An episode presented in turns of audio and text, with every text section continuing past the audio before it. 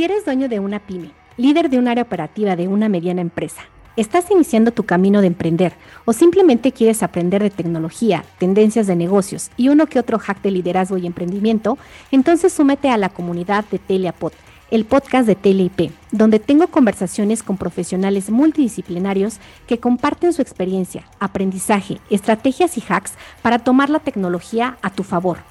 Recuerda que TeleIP es tu aliado tecnológico si estás pensando implementar alguna estrategia de transformación digital, te invitamos a visitar telia-medioip.mx.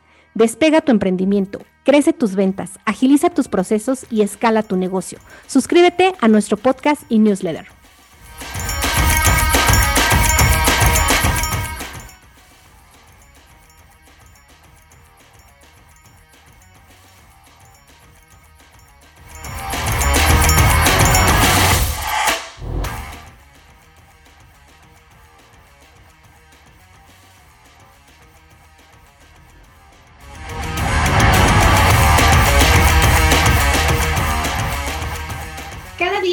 Del surgimiento de nuevos unicornios latinoamericanos, del nacimiento de más startups en la región y del potencial que hay en Latinoamérica en este momento. Eh, lo más grandioso es que estas startups están resolviendo las principales problemáticas de las pymes y para hablar de ello, el día de hoy invitamos a Rodrigo Yacamán del Porte, CEO de Startup Latam, que es un medio digital especializado en difusión de contenidos sobre startup y emprendimiento, innovación y por supuesto tecnología. Bienvenido, Oro. Hola Margie, muchas gracias por la invitación y un placer estar aquí grabando. Muchísimas gracias también a ti. Y bueno, pues eh, como te decía, la, primera, la primera sección eh, que tenemos es, te suelto palabras y tú nos dices lo primero que se te venga a la mente. ¿Te late? Perfecto, vamos. Empezamos. Eh, tecnología. Oportunidades de cambio. Startup. Startup em, es disrupción del mercado desde, desde otro punto de vista de lo que ya existe. Eh, plataforma. Plataforma. Plataforma lo considero un punto de encuentro de, distintas, ya sea tecnologías, personas, información, pero es una palabra yo creo que se está ya manoseando mucho con respecto entre tecnología y plataforma, entonces punto de encuentro, dejémoslo. Eh, app. Aplicación. Em, oportunidad de alcanzar nuevos mercados de manera rápida. Eh, no sé si rápida, perdón, pero la oportunidad de alcanzar nuevos, mercados y, nuevas líneas de negocio. Metaverso. Uh. Eh, lo primero que se me viene a la cabeza como, como persona es, es, curiosidad y creo que un poco de, no sé si es miedo la palabra, pero me gustaría saber más de lo que se viene en todo eso por un cambio muy radical, pero al mismo tiempo algo increíble que se pueden hacer muchísimas cosas. Internet. Internet. Nada, es como Internet pasó a ser el, pan de cada día nomás. O sea, Internet ya es parte de, nuestro, del, del 24-7 de cualquier persona. Latinoamérica. En temas de negocio, un hub que está creciendo infinito, eh, que son cada vez más personas eh, que quieren emprender, donde hay mucho potencial para crecer y muchas personas que quieren entrar al mundo. Y como continente, región, un lugar increíble de playas, montaña, valle y gente increíble. Ok, muchas gracias. Pues terminamos con esta sección. Y ahora sí, para conocer un poquito más cómo es que llegaste al mundo de, tecnología, eh, cuéntanos cómo es, cómo fue tu camino, este, cómo llegaste a este, pues, a este ecosistema de startups. Perfecto. Mira, un poco mi historia es que eh, yo estudié negocio eh, con un magíster en innovación y diseño. Entonces ahí empecé ya a, averiguar un poco el mundo del UX, de la investigación, del design thinking, Lean Startup, y como que dije, para él, por aquí tiene que ir eh, lo que me gusta eh, y lo que me atraía mucho. Eh, y en, entre eso, en, inicia la pandemia y yo entro a trabajar en Option. Option es una consultora de transformación digital con más de 15 años de experiencia en la cual venden proyectos, venden perfiles y talento a distintas industrias para poder desarrollar distintas soluciones. Entre eso, eh, Option saca y crea el Option Venture Studio. Yo estaba trabajando en el área de nuevos negocios como vendedor de, Business Specialist de, los distintos proyectos. Y Option lanza este Option Venture Studio donde participan cuatro startups, entre esas eh, Startup Latam, que ya llevaba un año, en ese entonces se llamaba Startup Chilena, y conversando ahí con la gente de Option decidimos que eh, el mejor camino que se podía tomar era que entrara, eh, porque Startup Latam había crecido mucho, que entrara yo junto a Sofía, que es co-founder también de Startup Latam, y que los dos empezáramos a liderar todo esto en conjunto para poder realizar y crecer más en toda Latinoamérica y no estar tan enfocados en Chile que en ese entonces está. Además, estamos trabajando como Startup Latam, como pertenece a una Option Venture Studio, estamos participando junto a la otra startup. Eh, una de las startups, por ejemplo, es CuroArt, que es la primera galería NFT presencial y digital de Latinoamérica. Se va a estar lanzando también este año. Y junto a Levanta, que es una especie de fintech, que es una fintech, no una especie, eh, que va a ayudar a, poder financiar distintos proyectos a futuro de startup con temas mensuales y, de, mensualidades constantes para poder financiar los proyectos. Entonces, en este mundo fue desde Option que aprendí todo esto eh, y, ahí empezamos a entrar. Eh, ahora Startup Latam ha crecido infinito, ya tenemos presencia en varios países con periodistas también en Colombia y, y Argentina ya llegando a México, así que con todo eso ya pudimos entrar fuertemente a todo el ecosistema. Ok, perfecto. Eh, Ro, una, una startup eh, es una, una, empresa, pues obviamente diseñada para crecer rápido, ¿no? Y tienen dos características. Uno, que atiende a, a un mercado grande y por otra parte, pues que usa la tecnología, ¿no? Sin embargo, hay todavía muchos, este, muchos, muchos jóvenes o nuevas generaciones que piensan en un modelo, un modelo tradicional. Eh, ¿por, qué, ¿Por qué es tan importante el uso de la tecnología?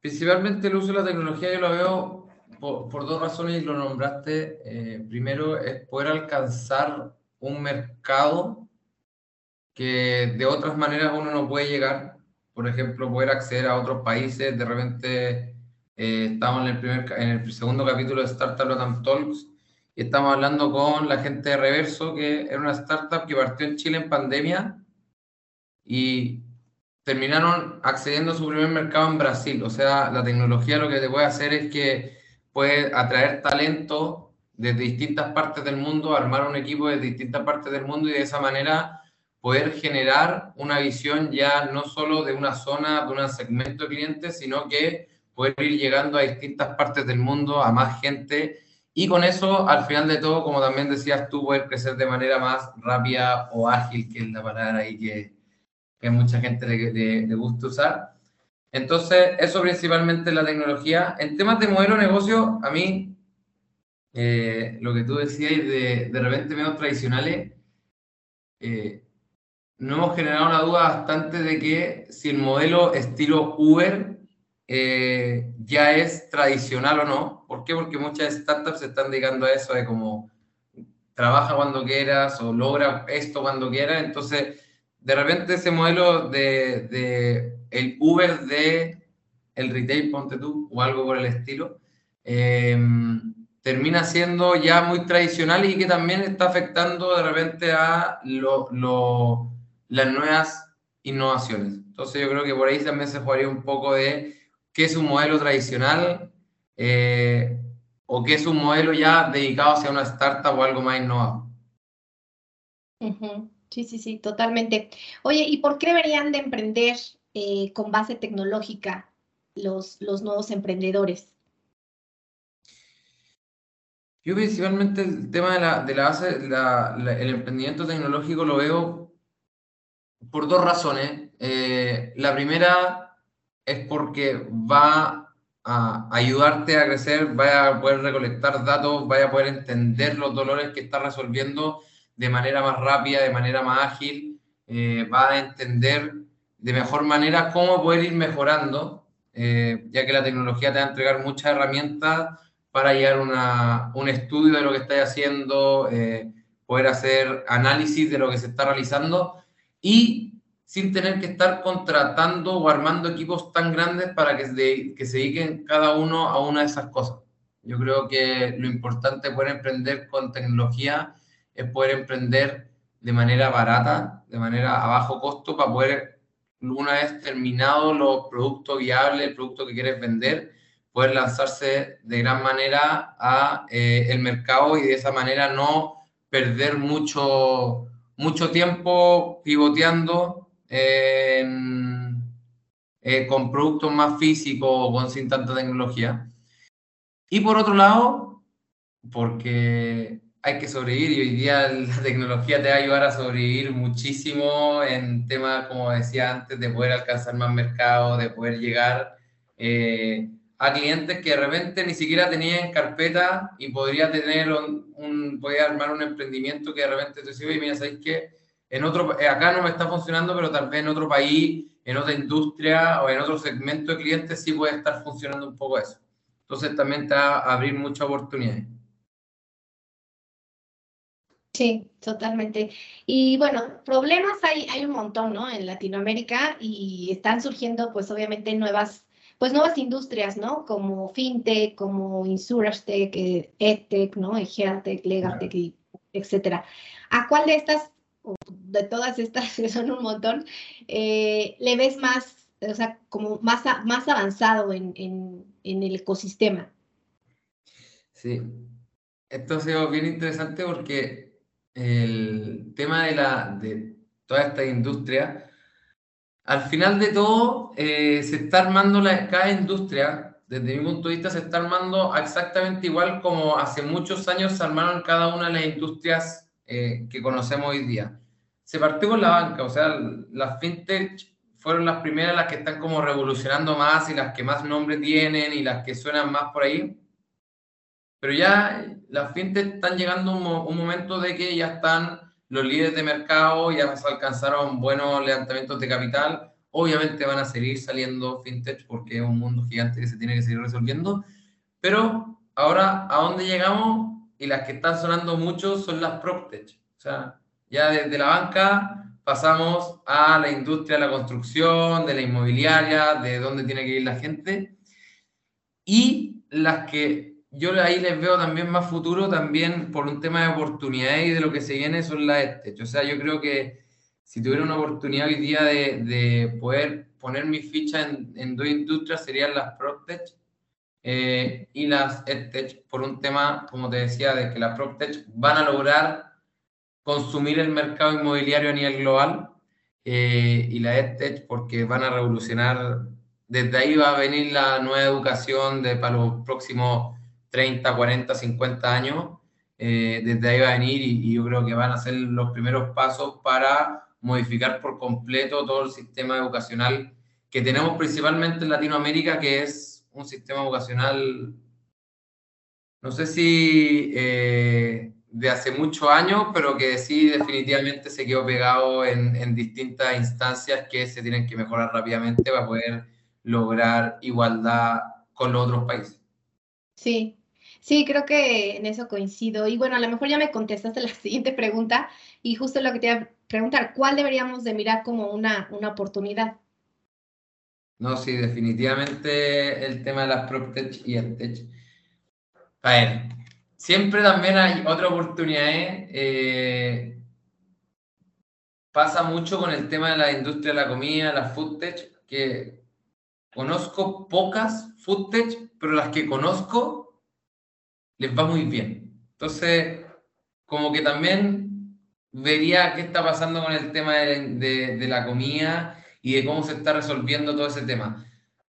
O sea, obviamente van a haber startups que se mueven o que van, salen, pero conozco que son muchas menos en el mercado que, por ejemplo, la educación, la de PropTech, la FinTech, pero les va bastante bien porque son muy innovadoras en lo que hacen. O sea, yo creo que el tema de la comida, primero, es esencial para la vida humana y segundo, eh, se, nunca se nos esforzamos tanto como raza humana en generar nuevas innovaciones. La innovación y hacia la agricultura, hacia cómo podemos mejorar la eficiencia y entramos con de repente a meterle tecnología a los tractores, al campo, al trabajo, a la mano de obra, pero las food están entrando al alimento final y que de repente puede generar un cambio de hacia futuro bastante grande.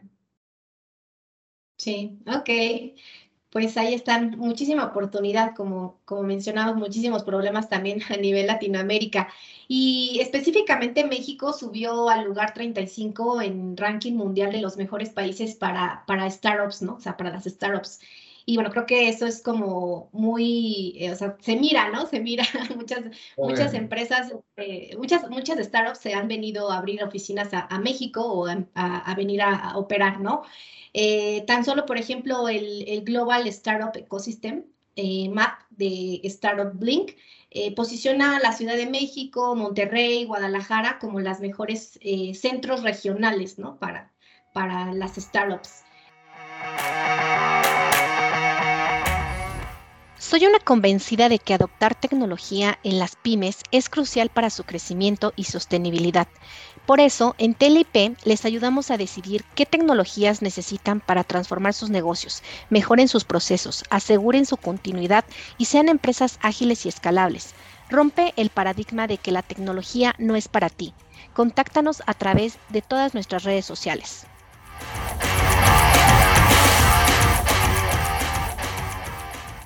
A ver, México se ha convertido en algo increíble. Eh, de hecho, hace poco tuve una entrevista con un diario en Chile que hablamos de eso, que principalmente México se está esforzando mucho en ayudar a los emprendedores, ayudar a las startups con temas, por ejemplo, con los impuestos, armar sistemas y hubs en las ciudades para que las mismas ciudades se potencien. Eh, y al mismo tiempo es una gran oportunidad, ¿por qué? Porque tienen muchas personas. O sea, en México son tantas personas que las oportunidades que de mercado son mucho más grandes y como decíamos antes, el tema de la tecnología te puede llevar mucho a poder mirar México, armar una startup en México y luego empezar a bajar hacia Latinoamérica y tenerlo como prueba.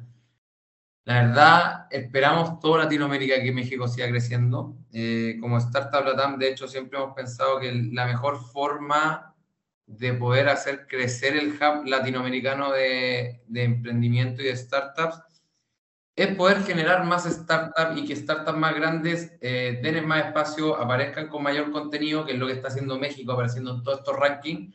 ¿Por qué? Porque el mundo está mirando hacia México y al mirar hacia México eh, ve las startups, no solo mexicanas, sino las startups que están instaladas en México, eh, como pudimos ver en el evento que, que ahí nos conocimos contigo, Margie. Eh, que hay en startups realmente de todos los países de Latinoamérica y que están todos participando, apoyando que México pudiera crecer de, más rápido, más eficiente y como lo está haciendo, la verdad.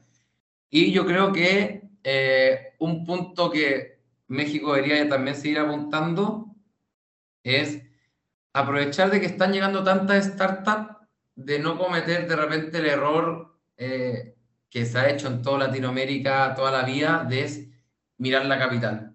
Tú ya nombráis, por ejemplo, Monterrey. Monterrey es increíble, es un hub gigantesco, eh, que es seguir potenciándose y de repente salir un poco de la Ciudad de México para también potenciar distintos puntos que obviamente va a ayudar eh, no solo al ecosistema de startup en Latinoamérica, sino también va a ayudar a, a, a México a poder crecer y poder dar la oportunidad de la startup a todo, a todo su territorio.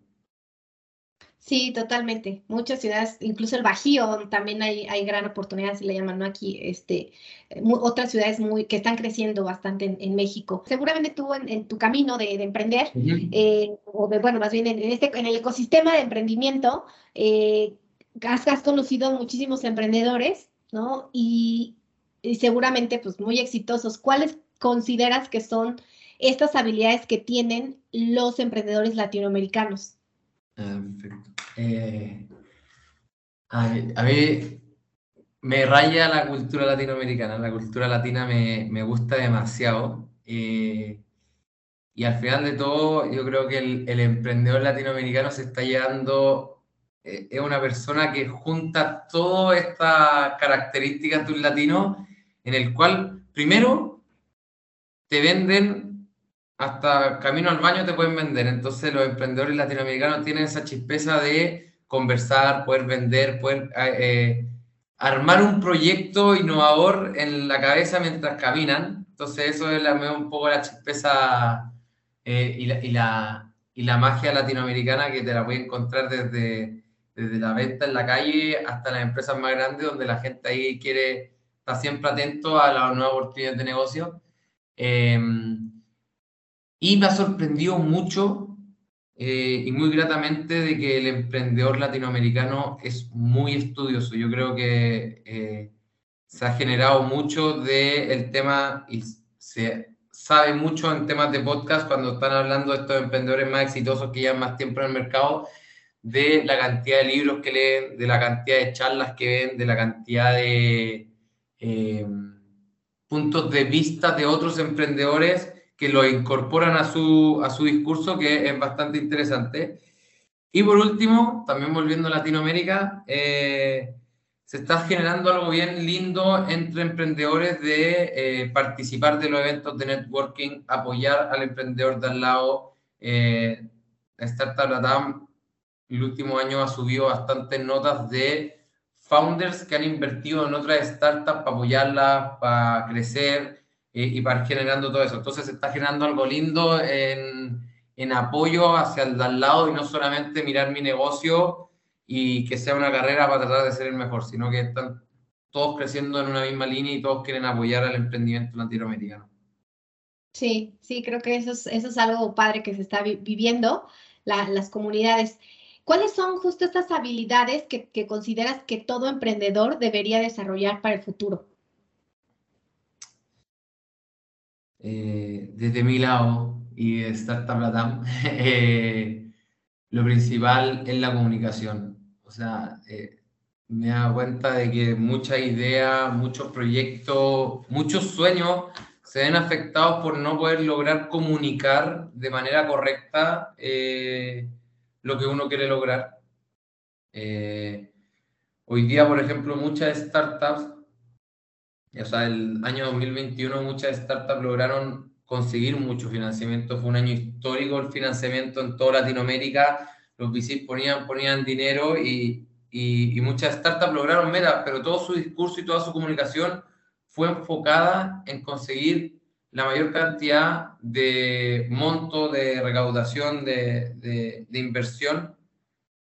Eh, y, y, esa comunicación se quedaron en eso y hoy día están teniendo problemas porque no lograron comunicar esa misma visión hacia el cliente, hacia el usuario final, hacia el mundo para poder lograr las ventas, para poder lograr eh, los proyectos que, claro, de repente en el papel se llaman bien bonitos, pero el tema de la comunicación tiene que ser claro. Entonces, creo que no hay que cerrar los ojos. Eh, yo sí considero que hay que enamorarse del producto y lo que uno hace, eso a mí me encanta y por eso como que sé que de repente está mal, pero el enamorarse de algo hace, hace que de repente uno cometa locuras que funcionan, eh, pero esa locura tiene que estar enfocada en conseguir clientes y usuarios y no encerrarse mucho en, ¿sabes qué? Voy a levantar fondos rápidamente para poder lograr todo lo que yo necesito. Yo creo que la comunicación hacia el usuario, hacia el cliente, hacia por qué y, o sea, por quién estás haciendo esto. Si te imaginaste un dolor o una necesidad en, en alguna parte del mundo, enfócate en eso, no te enfoques en ir a buscar más recursos para tratar de hacerlo. Hazlo, demuestra que puedes hacerlo.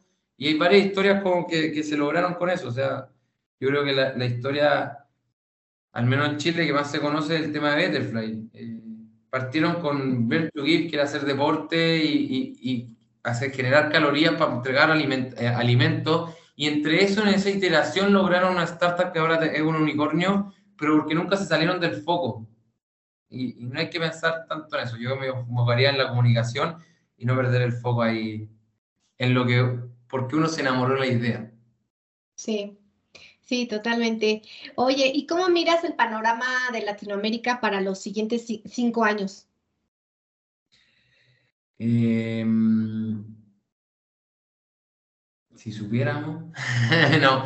Eh, yo creo que Latinoamérica hoy día em, va a seguir creciendo mucho y va a seguir creciendo mucho enfocado en el talento. Eh, muchas startups a nivel mundial están viendo el talento de desarrolladores, programadores, todo el tema de software. O sea, ya tenemos el ejemplo de que Google se instaló en Chile, ahora está viendo Amazon, me imagino que también están viendo más países de la región.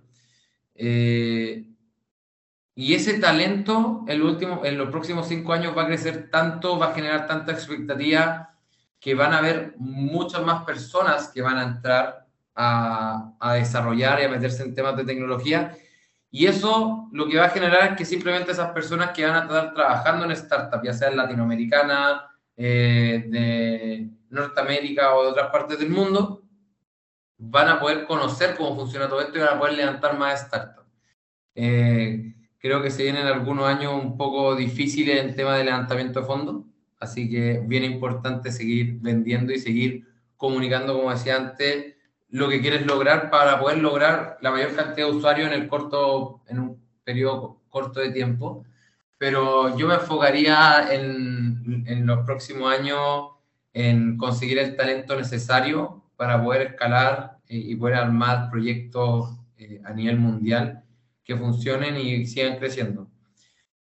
Latinoamérica va a seguir creciendo, hay demasiadas oportunidades, somos demasiadas personas eh, y, y, yo creo que entre el talento y la idea va, se va a empezar a armar algo, algo lindo donde vamos a empezar a encontrar a muchas startups que se van a empezar a cruzar y vamos a empezar a llegar allá a competir, a seguir compitiendo a nivel mundial y esperamos, de hecho, yo creo que México ya no será el 35 en 5 años más, sino que se va a estar posicionando, esperemos, dentro de las 10 primeras hubs de innovación y emprendimiento.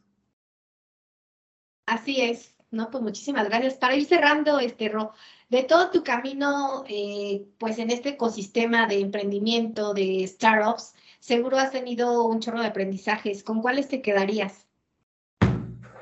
Ay, con todo. a mí me encanta lo, que, lo que más me ha gustado de todo este camino es la cantidad de personas que he conocido. Eh, es muy entretenido eso y entonces uno aprende cada conversación, cada mail que uno manda, uno va aprendiendo.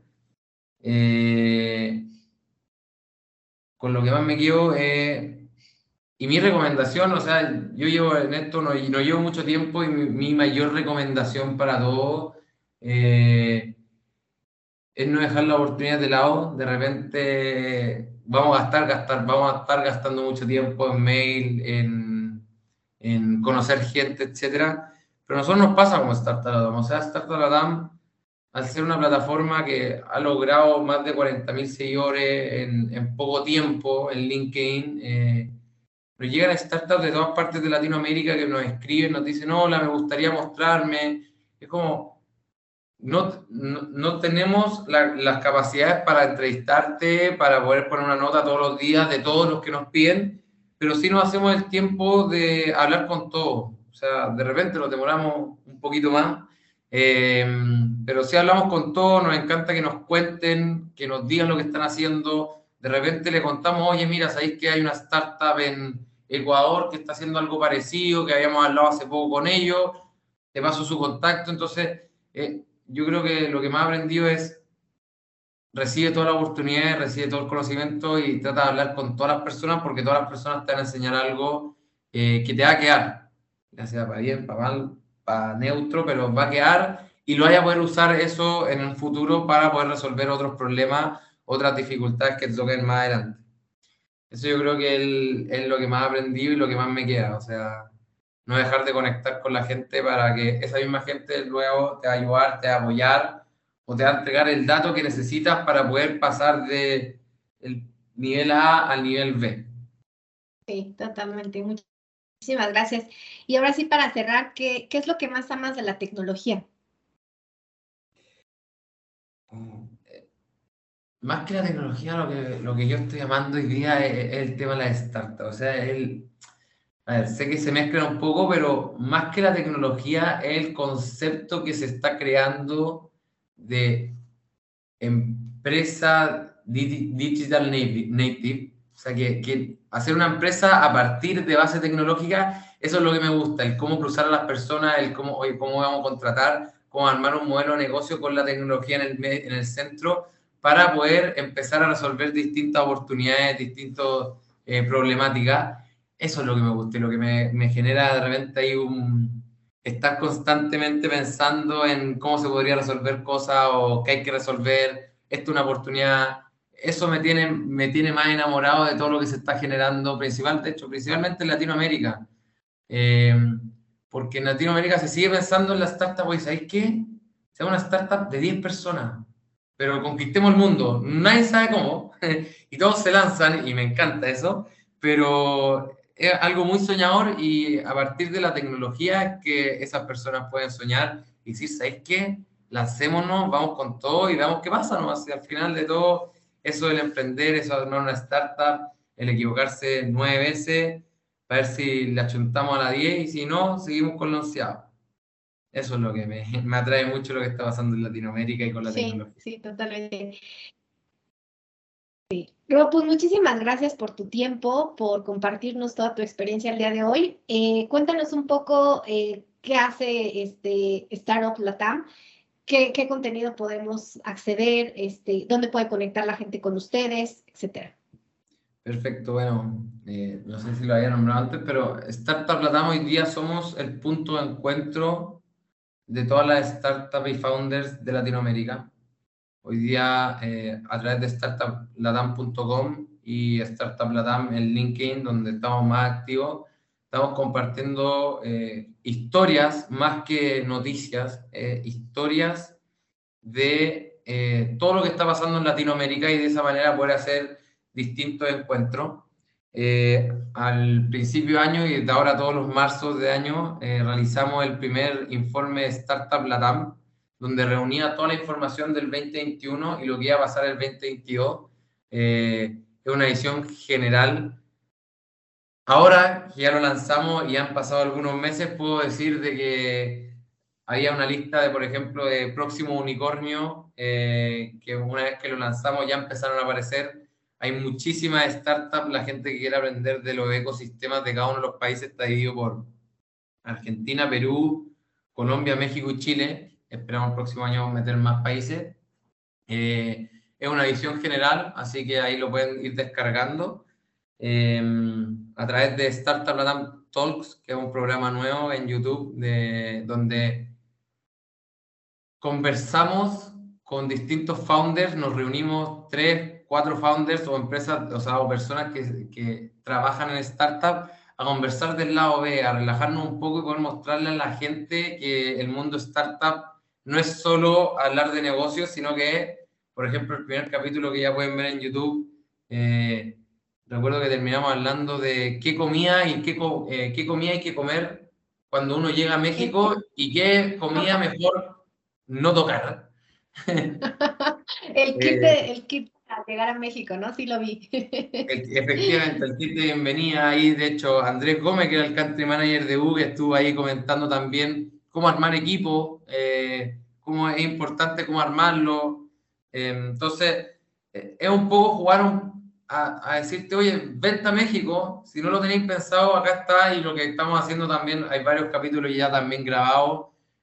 por ejemplo, vamos a lanzar en algún, yo creo que en, en algunos meses, el, hicimos un capítulo bien entretenido de puros fundadores que tienen menos de 30 años, donde por ejemplo ahí participa Xamedi, que eh, una startup chilena de salud que está creciendo infinito y el founder tiene 21 años. O sea, también está eh, una startup que se llama Bembo, que es una startup que se inició y el founder no sabía programar. Entonces, pero igual creó la startup sin saber programar, eh, con distintas aplicaciones y tiene grandes clientes ahora, etc. Entonces, es un poco lo que estamos haciendo para que, para que lo revisen, Startup Latam Talks en YouTube y también, obviamente, en LinkedIn.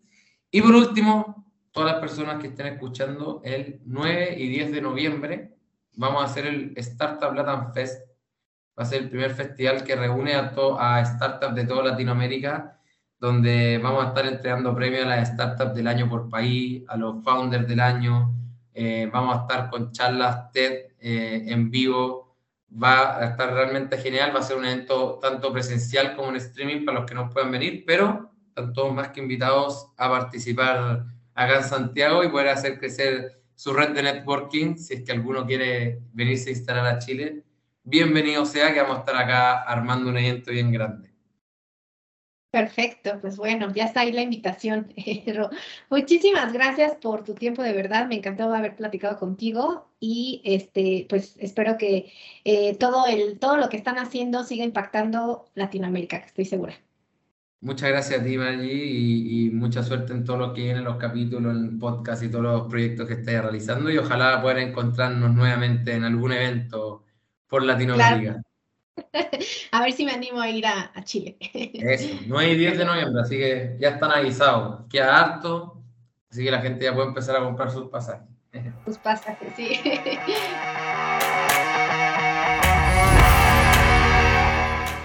Gracias por haber escuchado este episodio. Si te gustó, ayúdanos a compartir aprendizaje y a seguir impulsando la tecnología en las pymes.